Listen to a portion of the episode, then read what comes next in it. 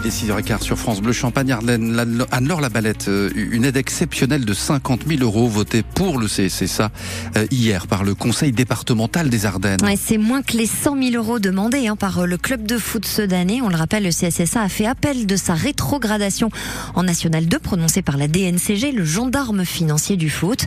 Il a donc jusqu'au 4 juillet date de la nouvelle audience pour réunir 900 000 euros et équilibrer les comptes de la saison 2022-2023.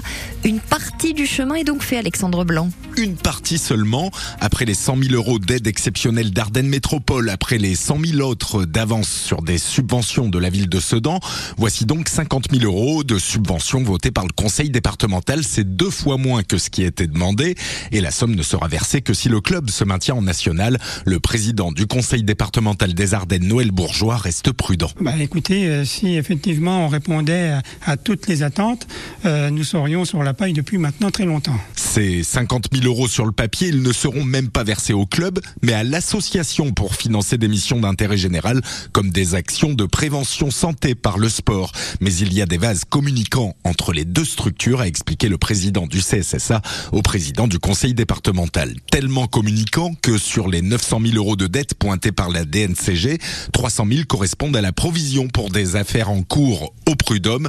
Deux anciens salariés de l'association contestent la validité de leur licenciement économique et dénoncent une confusion entre le club du CSSA et l'association.